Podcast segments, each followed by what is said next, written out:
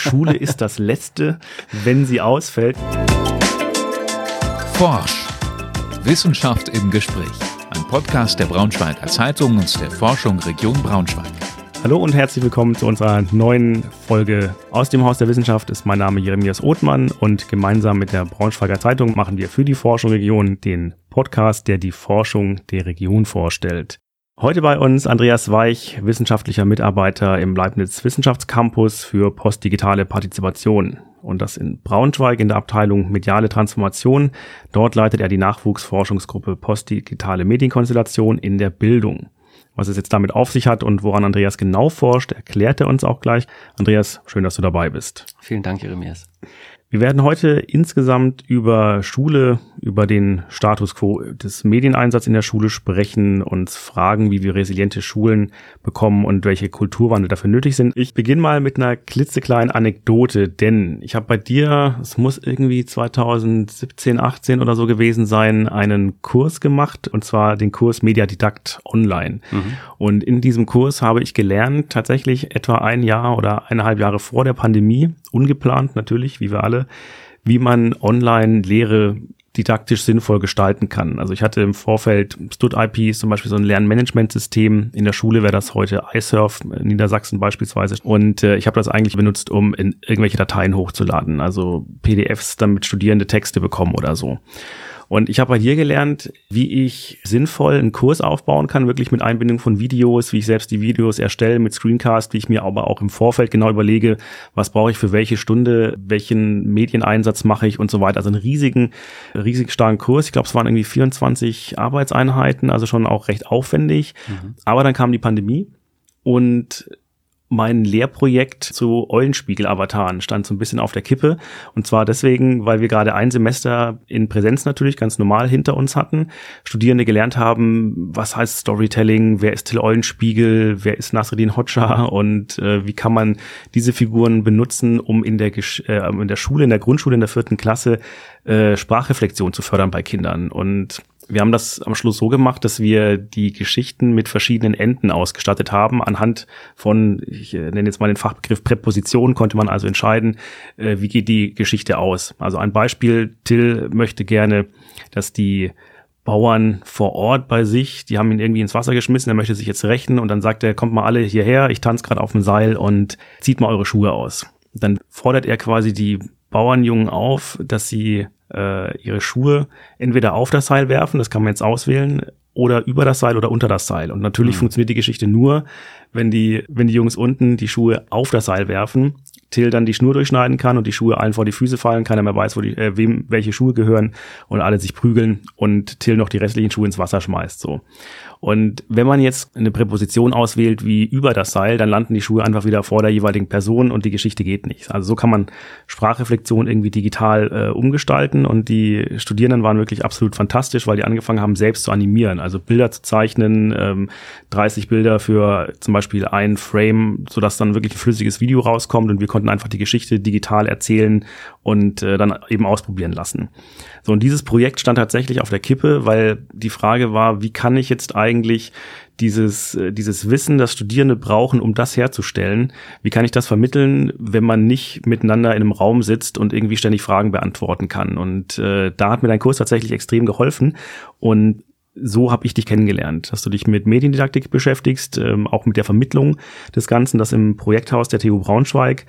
Und jetzt würde ich dich, nachdem ich quasi als Dozent erfahren habe, wo der praktische Nutzen deiner Arbeit liegt, was du genau jetzt gerade am Leibniz Wissenschaftscampus machst, mhm. vielleicht eingangs mit der Frage, wo dein Büro überhaupt ist. Wo ist der Leibniz Wissenschaftscampus? Ja, das ist eine gute Frage. Der Leibniz Wissenschaftscampus ist ja sehr dezentral aufgestellt. Da gibt es nicht einen festen Ort, sondern wir haben ganz verschiedene Institutionen damit dabei. Einmal das Leibniz Institut für Bildungsmedien, wo ich arbeite. Das ehemalige Georg-Eckert-Institut trägt es immer noch im, im Untertitel im Namen. Das ist hier an der Zeller Straße in Braunschweig, schön an der Oker gelegen. Aber dann haben wir auch die TU Braunschweig mit vertreten, die Informatik insbesondere dann an der TU Braunschweig. Dann haben wir die Ostfalia mit dabei in Wolfenbüttel und Salzgitter. Und dann haben wir sogar das Schifffahrtsmuseum in Bremerhaven dabei, auch ein Leibniz-Institut, wo auch gerade viel ja zu digitalen Medien in der Museumspädagogik sozusagen geforscht und entwickelt wird. Und Genau, also der Campus ist sehr weit verteilt. Ich sitze ganz konkret äh, in der Freisestraße 1 hier in Braunschweig. Da ist mein Büro. Und ich äh, freue mich äh, total über deine kurze Anekdote vom Beginn, weil das ist letztlich das, was mich in ja, meiner gesamten Forschung seit dem Studium antreibt, dass ich versuche, Menschen Perspektiven auf Medien mitzugeben, mit denen sie wirklich im Alltag was anfangen können. Und das eben auf einer sehr theoretisch fundierten und komplexen Grundlage sozusagen, aber auf eine Art und Weise, die eben von dieser Komplexität ein Stück weit runterbricht und das handhabbar macht. Und das versuche ich jetzt auch in meiner aktuellen Forschung, also nachdem ich, wie du richtig gesagt hast, am Projekthaus der TU Braunschweig war und dann noch auch kurz an der HBK Braunschweig in der Medienwissenschaft, bin ich dann ans Georg-Eckert-Institut gegangen. Und das hat sich deswegen angeboten, weil das ein partizipatives Forschungsdesign ist, was diesem Campus zugrunde liegt. Und das bedeutet, dass wir mit den PraktikerInnen, also mit den LehrerInnen und SchülerInnen in den Schulen zusammenarbeiten. Dass wir eben die nicht als unsere Untersuchungsobjekte nur sehen, sondern dass wir auch äh, die als Partnerinnen und Partner sehen und uns gemeinsam mit denen hinsetzen und erstmal ganz zu Beginn überlegen, wo liegt eigentlich hier der Hase im Pfeffer bei euch? Also was wollt ihr zum Thema digitale Medien eigentlich gerade machen? Mhm. Kannst du uns das so ein bisschen aufdröseln? Mhm. Medien ist ja doch immer auch so ein bisschen weiter Begriff. Und einerseits natürlich das Digitale. Und äh, ich hatte jetzt auch gerade von dem Lernmanagementsystem nochmal von StudIP erzählt. Und bei mir war die Ausrichtung ganz klar digital. Das war ein digitales mhm. Innovationsprojekt. Und da ging es darum, wie kann man jetzt digitale Lehre so gestalten, dass auszubildende Lehrkräfte jetzt dann auch in die Schule gehen, das dort benutzen. Aber was sind für dich Medien? Welche Medien setzt du ein? Mhm. Das ist eine hervorragende Frage, weil wenn von Medien die Rede ist, dann werden heute meist digitale Medien gemeint, ohne dass man das sagt. Und das ist äh, aus meiner Sicht ein großes Problem, denn Medien, wenn man sich mit Menschen darüber unterhält äh, und fragt, was sind für euch eigentlich Medien, dann kommen so Sachen wie natürlich Smartphone, das Internet, äh, aber natürlich auch Fernsehen, Zeitungen, manche ähm, sagen dann auch Werbung oder irgendwelche Formate eben. Aber manche, nicht Buch manche sagen Buch, manche sagen Sprache, manche sagen Hörbuch, ne, ganz, ganz verschiedene Dinge. Und da merkt man eben, das ist ein problematischer Begriff. Also der fasst ganz viel zusammen, was eigentlich auf sehr unterschiedlichen Ebenen liegt. Und das ist auch gerade ein Teil meiner, meiner Forschungsarbeit, da Methoden oder Theorien im Prinzip oder Modelle zu entwickeln, um das so ein bisschen auf den Punkt zu bringen. Und Eins habe ich tatsächlich auch ähm, in die Welt gesetzt, sozusagen, äh, das, das Medienkonstellationsmodell, das das im Prinzip versucht aufzudröseln und zu sagen, Medien sind nicht Gegenstände, wie man das gemeinhin so denken könnte, ne, das Buch oder das Handy oder so, sondern es sind Konstellationen, in denen verschiedene Dinge zusammenkommen. Das sind immer materielle Dinge, also Endgeräte zum Beispiel, aber wenn du an sowas wie Sprache denkst, dann ist es auch der Stimmapparat, die, die Ohren zum Hören und solche Dinge.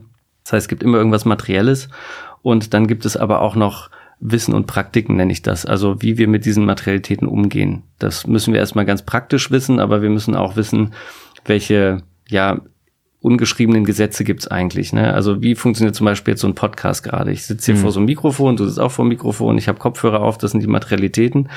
Aber wir haben beide eine Idee davon, was so ein Podcast eigentlich ist, was der leisten soll, wie der funktioniert.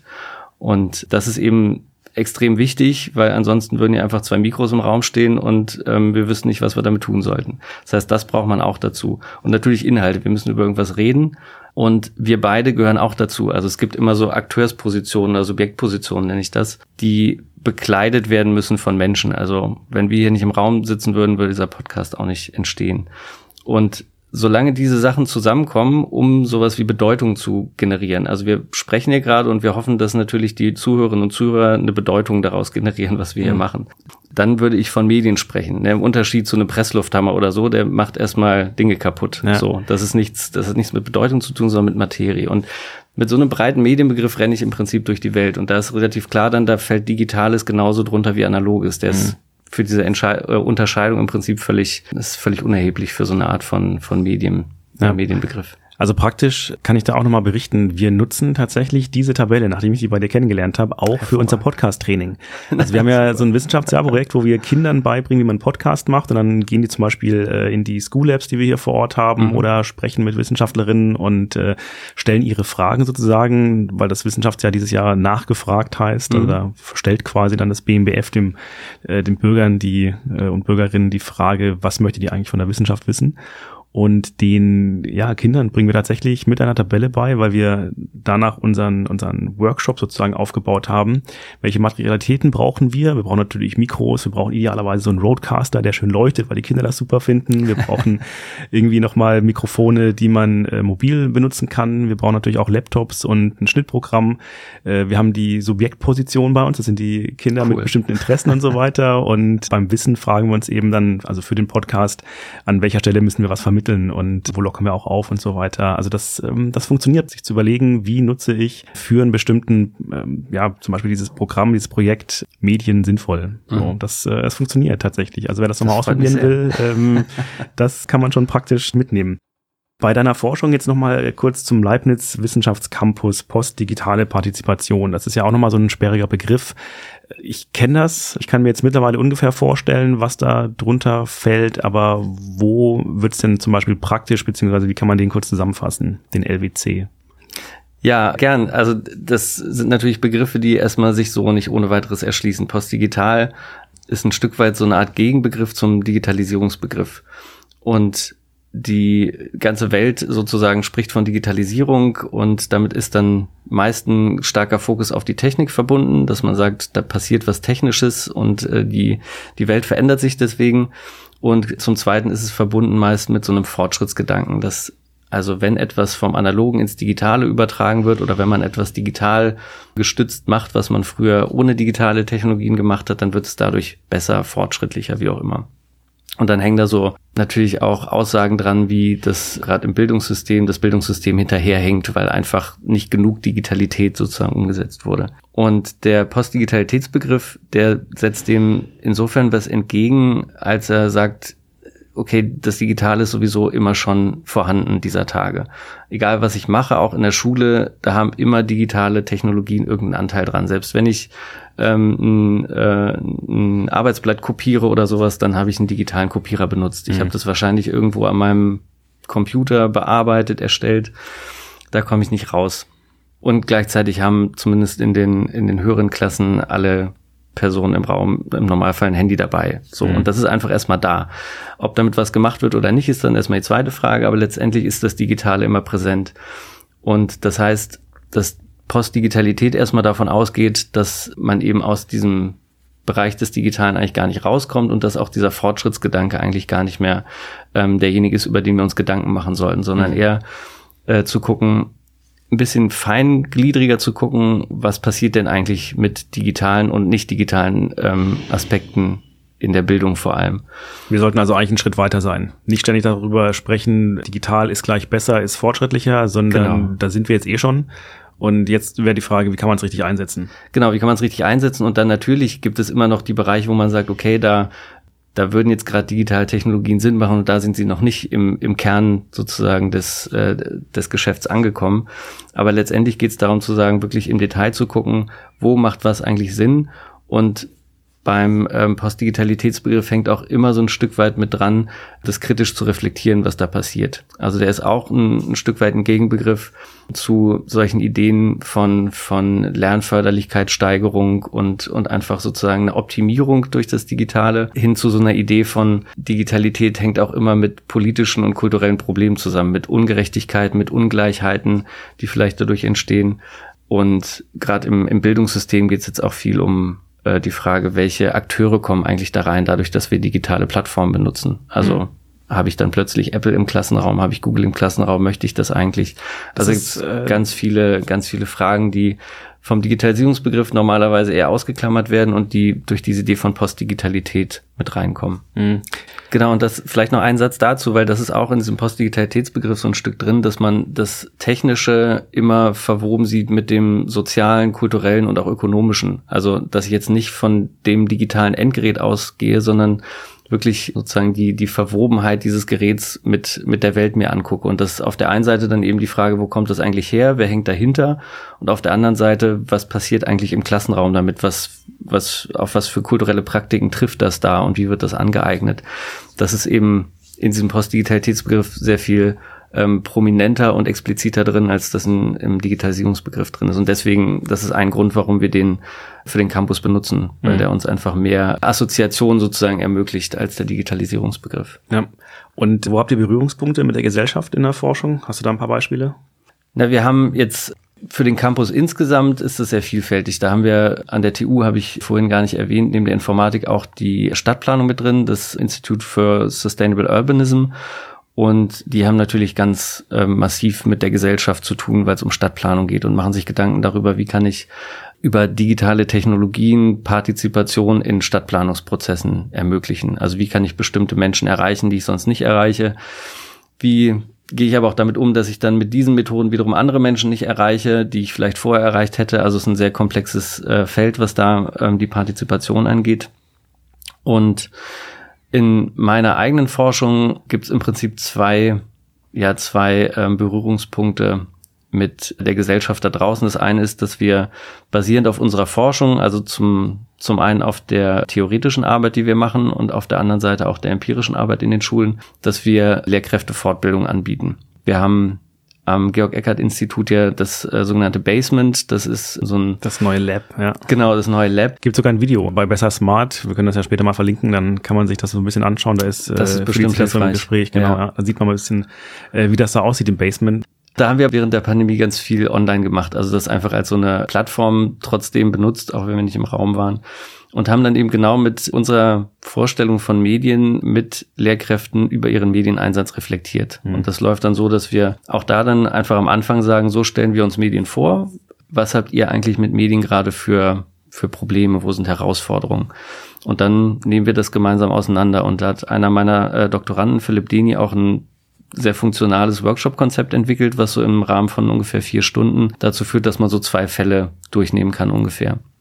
Und da sind die Rückmeldungen auch oft sehr positiv. Also es sind recht wenige Lehrkräfte meist dabei, aber die, die da sind und die wirklich auch bereit sind, so eine Art von Reflexion zu machen, die nehmen da wirklich sehr viel draus mit. Mhm. So ähnlich wie, wie du es ja auch beschrieben hast, dass man irgendwie dann merkt, ja, okay, das ist zwar alles erstmal ein bisschen abstrakt und kompliziert, aber irgendwie stellt es die richtigen Fragen, also wirft es die richtigen Fragen auf. Und es strukturiert halt vor allem. Ne? Also jetzt sind wir wieder genau. so bei der, bei der Frage, wie kann ich Medieneinsatz didaktisch sinnvoll gestalten? Und wenn es eben strukturiert ist und man sich so ein bisschen langhameln kann an einem Raster, dann hilft das schon. Ja, dafür ist das ist eigentlich eine schöne Überleitung, weil wir jetzt an dem Punkt sind, über Schule im Wandel so ein bisschen zu sprechen. Etwas breiteres Themenfeld, denn es gibt ja im Moment Wahlplakate. Und eins fällt mir jedes Mal auf, wenn ich dran vorbeifahre. Ich nenne jetzt nicht die Partei. Es ist ein blaues Plakat und darauf steht, Schule ist das Letzte, wenn sie ausfällt. Und dann steht ganz drunter äh, so, so in mini kleinen Hashtag weiterspringen. So, jetzt weiß auch jeder, was gemeint ist. Mhm. Aber Schule im Wandel, Digitalisierung, Ausstattung und so weiter, Mangel an Lehrkräften ist gerade immer immer Thema. Und politisch ist halt auch Schule längst Wahlkampf, also äh, mhm. oder Wahlkampfthema in dem Fall. Und da würde mich jetzt interessieren aus deiner Perspektive. Du arbeitest in Braunschweig mit Projektschulen zusammen, bist also relativ nah auch dran. Gerade hast du beschrieben, dass du auch mit Lehrkräften zusammenarbeitest. Wo siehst du Herausforderungen aktuell? Mhm. Ja, das ist genau der zweite Berührungspunkt. Das war ja das Thema ähm, von vorhin. Äh, neben, diesen, neben diesen Workshops arbeiten wir mit Projektschulen zusammen. Und da gehen wir dann auch ganz zu Beginn hin und unterhalten uns darüber, was ist eigentlich das Problem, vor dem ihr gerade steht. Was wollt ihr eigentlich ähm, ändern? Wo, wo wollt ihr hin? Und da sehen wir eben, dass das wirklich sehr unterschiedlich ist. Wir haben drei verschiedene Projektschulen und die sind alle radikal unterschiedlich voneinander. Und ähm, auch wieder so ein Punkt, wo man dann gleich sieht, ja, okay, dieser Digitalisierungsbegriff, der führt in die Irre, weil der einfach so pauschal und so gleichmachend ist. Ähm, und man wirklich genau gucken muss, wo stehen die Schulen eigentlich gerade und was brauchen die. Und da haben wir dann sehr unterschiedliche Ausgangslagen. Also wir haben eine Schule, die ist wahnsinnig gut ausgestattet, die macht sich ähm, über Geräte und, und Netzanbindungen keine Gedanken mehr. Das haben die alles vor der Pandemie ähm, gut durchfinanziert, gut geplant auch. Und die machen sich dann vor allem Gedanken darüber, wie lernen die Schülerinnen und Schüler am besten mit dem, was wir jetzt an Infrastruktur ähm, hier vorhanden haben. Also ist, glaube ich, eine, eine sehr luxuriöse Situation, in der sie sind.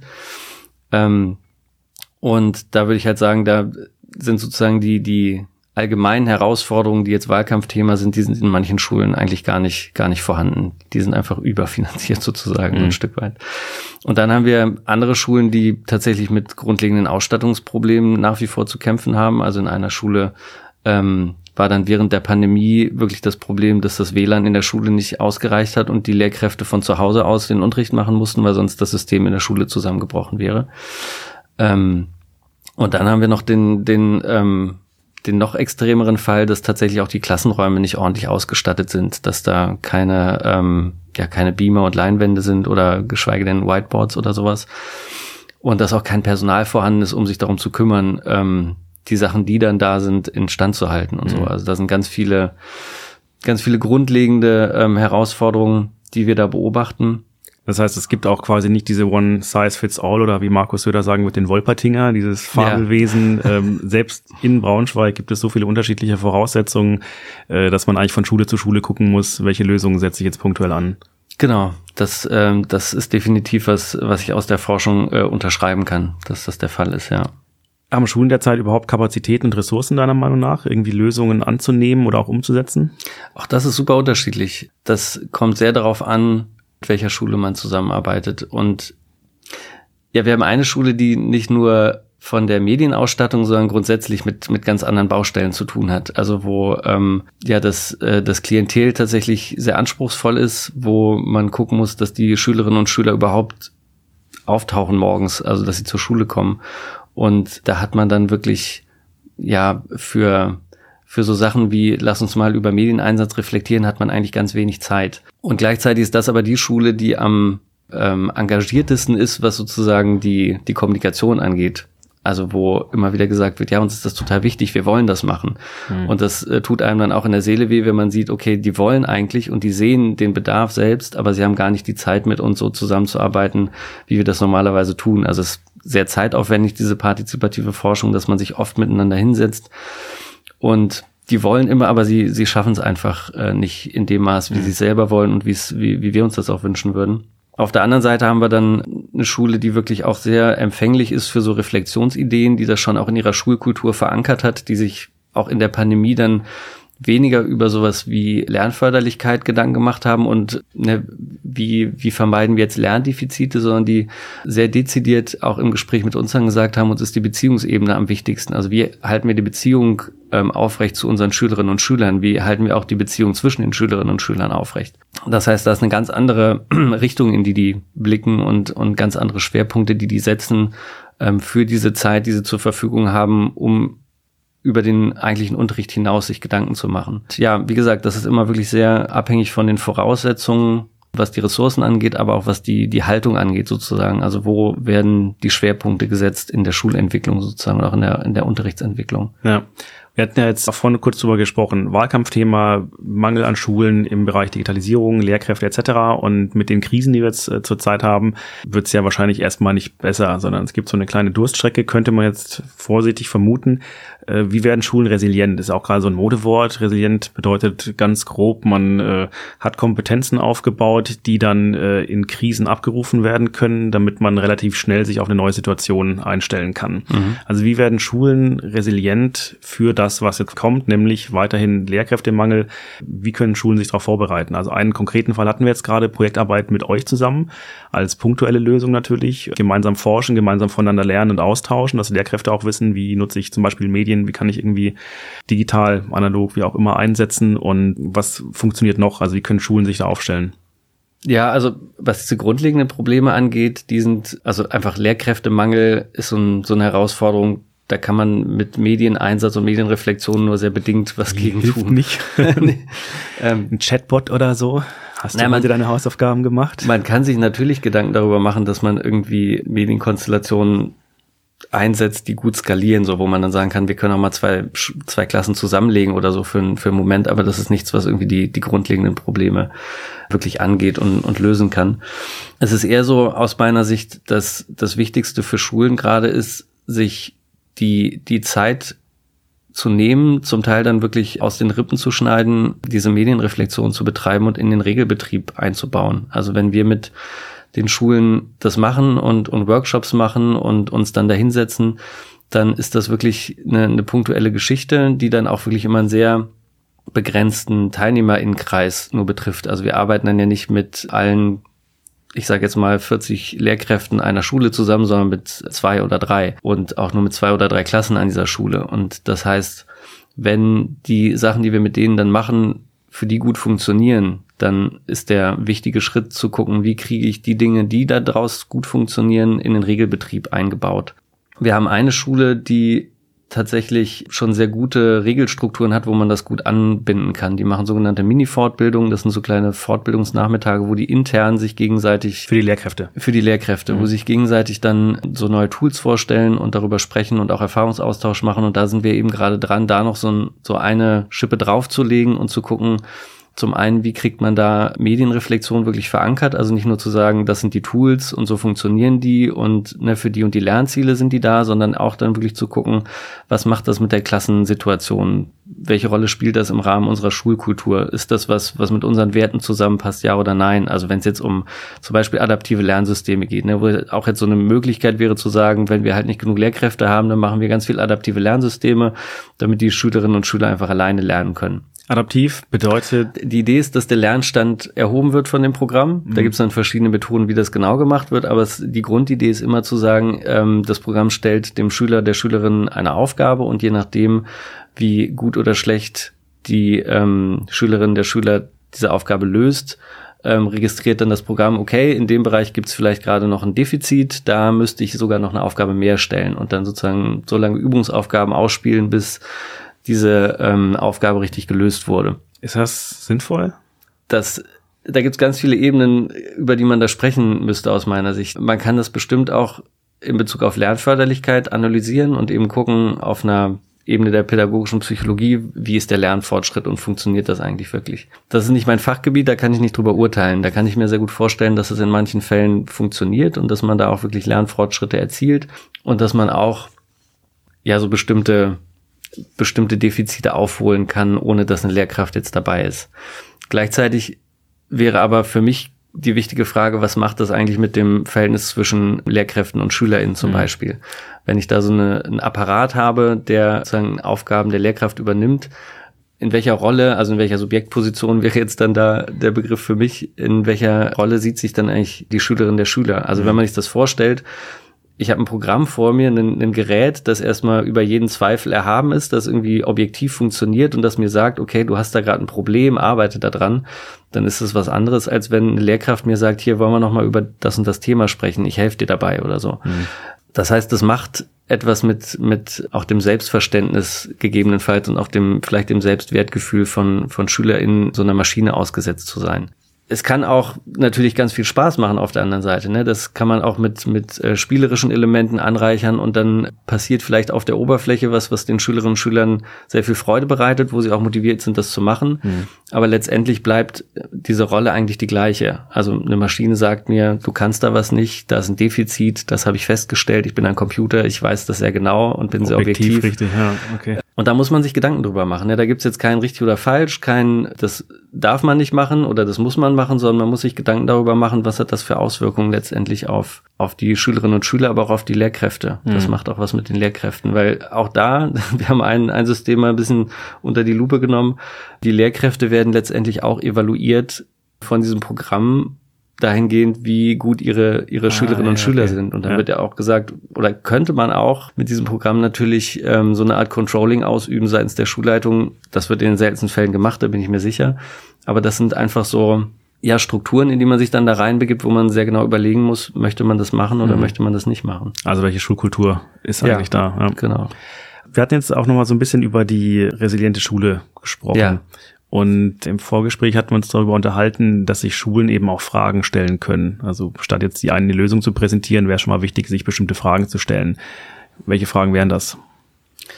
In Bezug auf Medieneinsatz wäre für mich die erste wichtige Frage für eine Schule, sich darüber bewusst zu werden, wo sie eigentlich stehen. Also was ist die Grundlage oder was sind die vielfältigen Grundlagen für ihren Medieneinsatz? Was sind die Infrastrukturen, die sie haben? Was sind vielleicht pädagogische Leitlinien, die sie dem zugrunde legen oder auch tatsächlich welche, mit, mit welchen Werten ist das verknüpft, was sie da machen wollen und erstmal so eine Bestandsaufnahme zu machen. Und das ist erstmal gar nicht so leicht, glaube ich, weil meiner Erfahrung nach und aus, aus der Forschung wird das auch immer wieder deutlich, dass Lehrkräfte natürlich ja auch autonome Individuen sind, die ihren Unterricht so gestalten, wie sie es für richtig halten. Und das ist ja auch vollkommen legitim. ist aber erstmal dann eine Herausforderung für so eine Art ähm, Überblick darüber, was eigentlich an der Schule passiert. Und das wäre für mich der, der erste Schritt zu fragen, wie ist die Schule eigentlich gerade aufgestellt und da Austauschräume für zu schaffen, das überhaupt in Erfahrung zu bringen.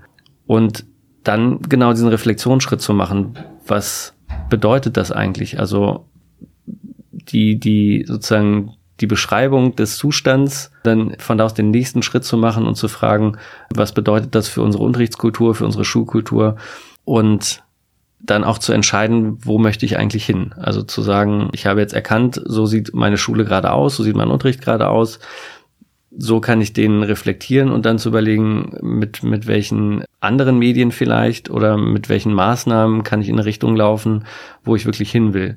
Und eben nicht diesen Digitalisierungsmove zu machen und zu sagen, okay, wir machen jetzt einfach mehr digital und dann ist es besser, sondern wirklich genau zu überlegen, was möchten wir? Und dann ist ein Beispiel genau sowas wie adaptive Lernsysteme. Möchte ich das machen? Wenn ja, wie und warum? Ne, die, die, die Frage, warum ist dann wirklich aus meiner Sicht zentral. Und dann immer auch im Hinterkopf behalten die Frage, was für neue Akteure bringe ich eigentlich rein? Ich glaube, wir haben vorher schon mal auch kurz darüber gesprochen. Ich weiß gar nicht, ob es das Vorgespräch war oder ob es auf, auf der Aufnahme ist, aber wenn ich auf Services von Google oder Apple oder Microsoft zurückgreife. War hier jetzt genau, ja. Genau. Dann ist das einfach neuer Akteur, der in das, in den Schulbetrieb mit reinkommt. Wir hatten da immer schon Verlage mit drin und wir hatten da immer auch schon die ganzen Ausstatter mit drin, die die Tafeln bereitgestellt haben. Da sind immer schon ökonomische Akteure in Schule drin. Das ist, ist nichts Neues. Aber wir haben jetzt ganz andere Geschäftsmodelle, die, die da reinkommen. Also wir haben Konzerne, die einfach Endgeräte verkaufen wollen über den Schulkontext hinaus und die in Schule ähm, die Schülerinnen und Schüler schon an ihre Produkte gewöhnen wollen. Das ist natürlich eine Motivation dahinter. Mhm. Wenn ich in der Schule die ganze Zeit mit dem iPad gearbeitet habe, dann will ich das vielleicht auch in meiner Freizeit machen und dann ähm, mache ich das auch nach der Schule so weiter. Und das sind ähm, eben Fragen, die haben erstmal mit Lernförderlichkeit zum Beispiel gar nichts zu tun, die haben auch mit Didaktik eigentlich gar nichts zu tun, aber die sind kulturell und politisch äh, wahnsinnig wichtig aus meiner Sicht. Es gibt viele Anbieter, die in irgendeiner Form kommerziell Schule ergänzen können, beispielsweise im Informatikbereich oder auch Programmierbereich, die allerdings dann häufig kostenintensiv sind, sich nur für eine kleine Gruppe umsetzen lassen oder tatsächlich nur für eher privilegierte Schülerinnen und Schüler nutzbar sind. Wie bewertest du den Einsatz zum Beispiel von Formaten wie ein Hackathon oder ähnlichem? Also beispielsweise, wir arbeiten auch jetzt übers Haus der Wissenschaft, machen ähm, temporär immer zwei bis drei Tage Hackathons. Das mhm. heißt, wir gehen an Schulen und da gibt's dann Möglichkeit, dass äh, Tutorinnen den Schülerinnen beibringen, wie man zum Beispiel mit Arduinos in irgendeiner Form Dinge bastelt die Schülerinnen überlegen sich dann, also wie kann ich meine Schule verbessern, also ein Hackathon, mhm. Hack Your School sozusagen oder Make Your School. Und dann kommen Sachen raus wie automatische Tore mit Ausweis, Lesegerät, damit nicht ständig ein Lehrer geholt werden muss, wenn man auf den Fußballplatz möchte als mhm. ähm, Schüler der Oberstufe oder Schülerin. Führt so ein bisschen an die, an die MINT-Fächer auch ran, beziehungsweise mhm. versucht, Lösungen auf Probleme, die im Alltag entstehen, in mhm. irgendeiner Form zu vermitteln und selbst nachdenken zu lassen. Andere haben auch einen Schokoladenspender gemacht oder so. Oder was auch mit Arduinos wunderbar funktioniert, funktioniert, diese Luftmessgeräte, die dann sagen, wann ist die Luft verbraucht und müssen wir nochmal lüften und so weiter. Jetzt in der Pandemie mhm. wieder wichtig. Das machen quasi die Schülerinnen und Schüler alles selber. Mhm. Was hältst du von solchen Maßnahmen? Ja, was ich daran total super finde, ist natürlich das partizipative Element. Das ist ja auch bei uns im Campus ganz wichtig, dass die Schülerinnen und Schüler ihre, ihre Sicht der Dinge umsetzen können in wirklich Veränderungen ihrer Lebensrealität. Und das ist ja in diesen Make Your School Hackathons definitiv gegeben. Und die Beispiele, die du nennst, sind ja auch super. Also ich meine, das sind in vielen Fällen wahrscheinlich Dinge, wo die Lehrkräfte nie drauf gekommen wären, das so mhm. zu machen. Und der Kompetenzerwerb, der damit einhergeht, ne, der ist auf der einen Seite natürlich bezogen auf Technologien, auch auf Medientechnologien zum Teil, aber natürlich auch auf so eine Art Partizipationskompetenz. Also wenn ich so ein Hackathon mitgemacht habe, dann habe ich gegebenenfalls ein anderes Selbstverständnis darüber auch, wie ich in Schule aktiv werden kann und die mitgestalten kann. Also diese Erfahrung der Mitgestaltung, das halte ich für sehr wertvoll an diesen punktuellen Interventionen. Da ist natürlich ähnlich wie bei uns auch in den Projekten dann die Frage, wie nachhaltig ist das und wie geht's weiter, wenn der Hackathon vorbei ist? Ist das was, was dann verpufft oder ist das irgendwie auch so ein, so ein Schritt in einem, in einem kulturellen Wandel, äh, wo man dann sagt, okay, wir machen jetzt regelmäßiger partizipative Formate den Schülerinnen und Schülern, weil die haben zum Teil einfach viel mehr Expertise zu manchen Themen und können dann auch ihren Lehrkräften was beibringen. Aber das müssen Lehrkräfte erstmal akzeptieren, dass Schülerinnen und mhm. Schüler ihnen was beibringen. Ja, auch so ein Kulturwandel, ne? dass man eher genau. so Coach ist, der dann Lernfortschritte auch nochmal nach vorne bringt.